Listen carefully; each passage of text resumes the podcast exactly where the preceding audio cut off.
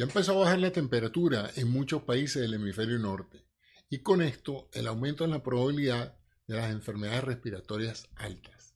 Decimos altas porque se mantienen entre la nariz, la garganta y ocasionalmente los bronquios, aunque muchas de ellas pueden progresar en forma más avanzada hacia los pulmones. En este episodio de hoy vamos a hablar de dos de estas enfermedades respiratorias que son muy comunes.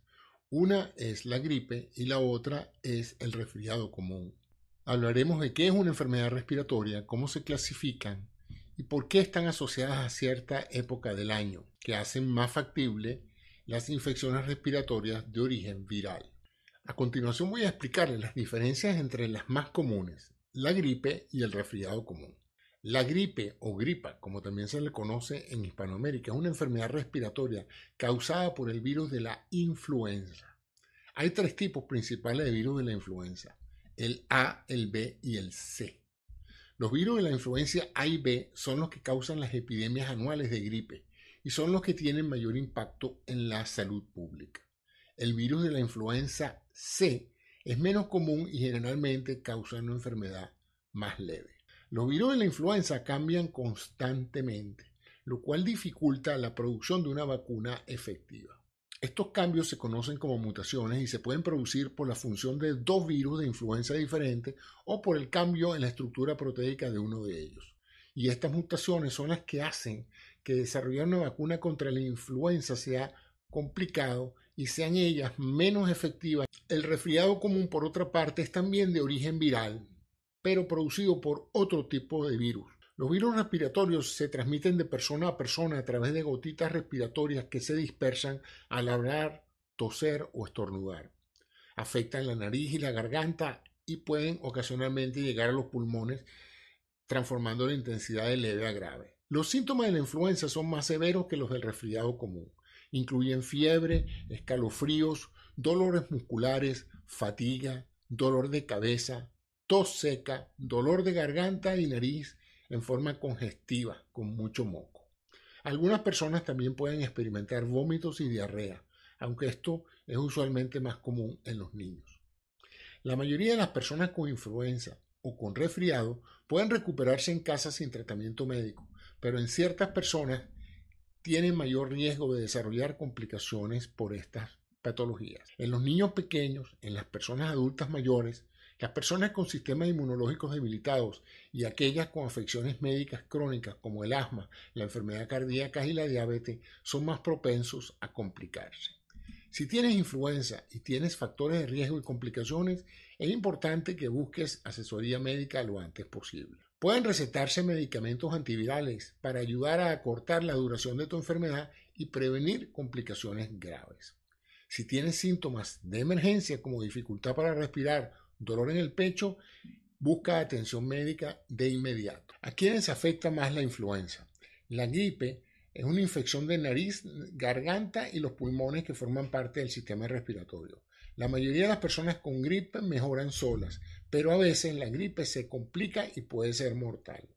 Las personas con mayor riesgo de desarrollar complicaciones con gripe son los niños menores de 2 años, los adultos mayores de 65 años, aquellos que son residentes en, residencias de ancianos y en otros centros de cuidado a largo plazo, personas embarazadas que planean estarlo durante la temporada de gripe, personas con síntomas inmunitarios debilitados, personas con sistemas inmunitarios debilitados, y personas con enfermedades crónicas como el asma, las cardiopatías, las nefropatías, hepatopatías y diabetes.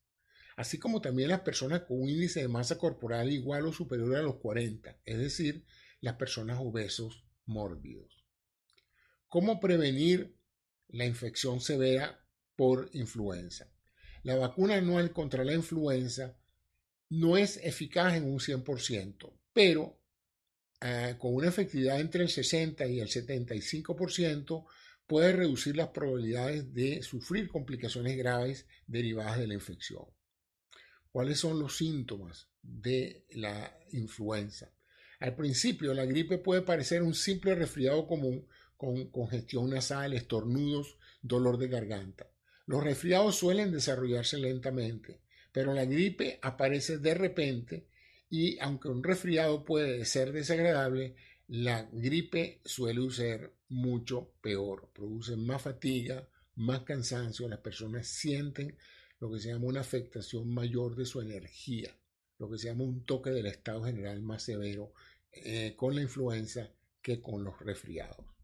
Los síntomas más comunes con la gripe son, además de la congestión nasal, el dolor de garganta y la tos, es la fiebre, el dolor muscular, escalofríos y sudores, dolor de cabeza, tos seca y persistente, falta de aliento, es decir, dificultad para respirar, cansancio y debilidad, goteo, congestión nasal, el dolor de garganta, dolor hasta en los ojos, vómitos, diarrea, todo esto es más frecuente en niños, pero puede ocurrir también en adultos. Cuando usted tenga todos estos síntomas, si usted está en estos grupos susceptibles, lo mejor es que acuda al médico para eh, ver o considerar la posibilidad de usar tratamientos antivirales y poderlo tratar en su casa sin necesidad de tener que acudir a un hospital. Sin embargo, si tiene gripe y corre el riesgo de sufrir complicaciones, acude al médico, como dije antes, de inmediato. ¿Cómo se transmite la gripe y el resfriado común? Ya lo dije por las gotitas de saliva, pero también al tocar superficie contaminada y luego tocarse en la nariz, la boca o los ojos. Aunque el resfriado común generalmente es una enfermedad leve, puede ser incómodo e interferir con las actividades diarias. Los síntomas del resfriado común, como dije, incluyen la congestión nasal, el dolor de garganta, tos y estornudo. Usualmente no pasan de allí. La mayoría de las personas se recuperan con resfriado común en unos cuantos días en su casa. Si no, esto no fuera así, considere la posibilidad de que tiene un cuadro de influenza. Pero ¿por qué el frío aumenta los chances de infecciones respiratorias virales? Existen varias razones por las cuales el frío puede ser un coadyuvante en que se instale una enfermedad viral respiratoria.